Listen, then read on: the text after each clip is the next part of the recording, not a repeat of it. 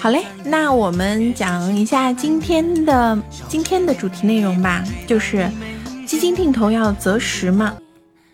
所谓择时哈，其实就是刚刚小鱼儿也在说，现在谁进去谁就亏。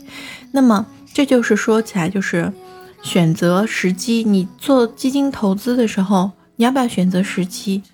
那么这个是和你一次性投入和定期投入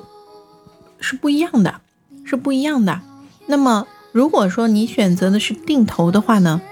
嗯，其实择时并没有那么重要。有这样三个人，他们在一九六零年到一九九九年连续四十年，每年就拿一万块钱投入到美国股市里面去。当然，他们定投的标的呢，选择的就是美国的标普五百。那么他投了四十年，你猜猜看，他投了四十万美美元。比如说他二十几岁到六十几岁可以退休的时候，他会有多少钱呢？有一千两百万。有一千两百万投入的是四十万，变成了一千两百万。只不过我刚刚为什么说要说是三个人呢？因为这三个人啊，其实这就是我们今天要讲的，就是基基金定投要不要选时间？因为会有人会纠结说，那我要基金定投的话，比如说我先开始昨天推荐的和我今天又再跟大家重复讲的这个，就是比如说中证五百。那我是什么时候投呢？我是每个月的月初，还是月中，还是月末，还是等它那个就是呃涨涨就是跌下去的时候投呢？这三个人啊，就有就有一点区别，就是嗯，有一个人呢，他是属于运气特别好，每年都是在股票的最低点、股市的最低点的时候买入，而有一个人是属于运气特别差，每年都是在。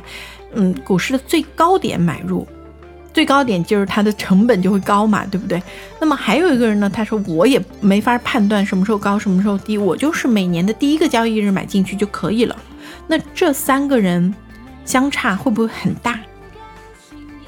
我们说，可能大家会觉得稍微有一点大哈，因为你会发现说，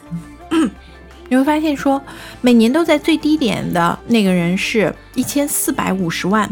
而在最高点的是一千两百三十四万，可是，嗯，我们我们来看看啊，一千四百五十万和一千两百三十四万差了两百万，对不对？可是你要知道说，和他四十万的本金相比，他已经赚了一千多万，差这两百万对他来说不是太大区别。那我们就关心的是当中那个。每年反正就是我，我就随便买，我就是每年第一个交易日买进的那个人，那个人是多少？那个人其实也就是一千两百五十万，所以其实你会发现说差别并不大，可能会更偏那个就是平均值，或者说跟平均值偏下一点儿。那为什么会是这样子？其实就和我们现在的呃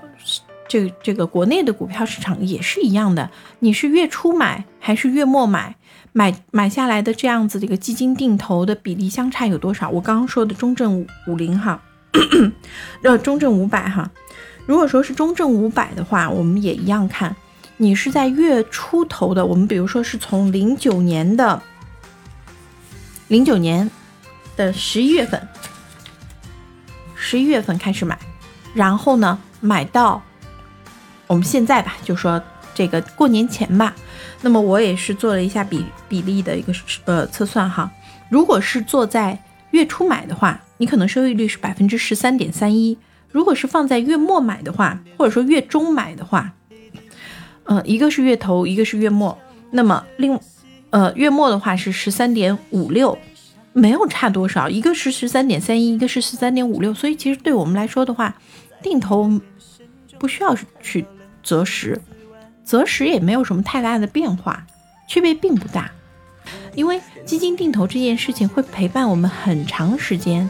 那么可能十年、二十年，那么到时候，哎，你一看你自己账户，哇，好多钱，好 happy 啊，很开心，对不对？